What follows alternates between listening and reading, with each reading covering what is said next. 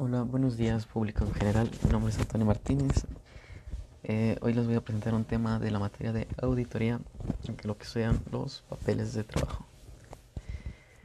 Eh, para empezar, los papeles de trabajo son documentos que poseen movimientos contables. Se utilizan para realizar un análisis y obtener evidencias de una empresa.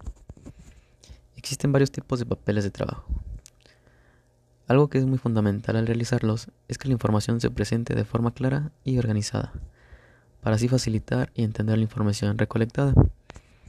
Se categorizan en dos, por uso y por contenido. Los papeles de trabajo por uso contienen información útil para la empresa. Los papeles de trabajo por contenido se clasifican de acuerdo a la fase de la auditoría.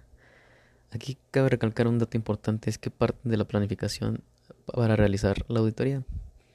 Hay diferentes tipos de papeles por contenido, mencionaré algunos. Uno es la hoja de trabajo. En él se muestra la relación de cuentas contables con saldos y movimientos. Otro sería las cédulas sumarias. Es el formato integrado de varias cuentas contables o rubro específico. Las cédulas de detalle es el formato integrado de una cuenta contable específica.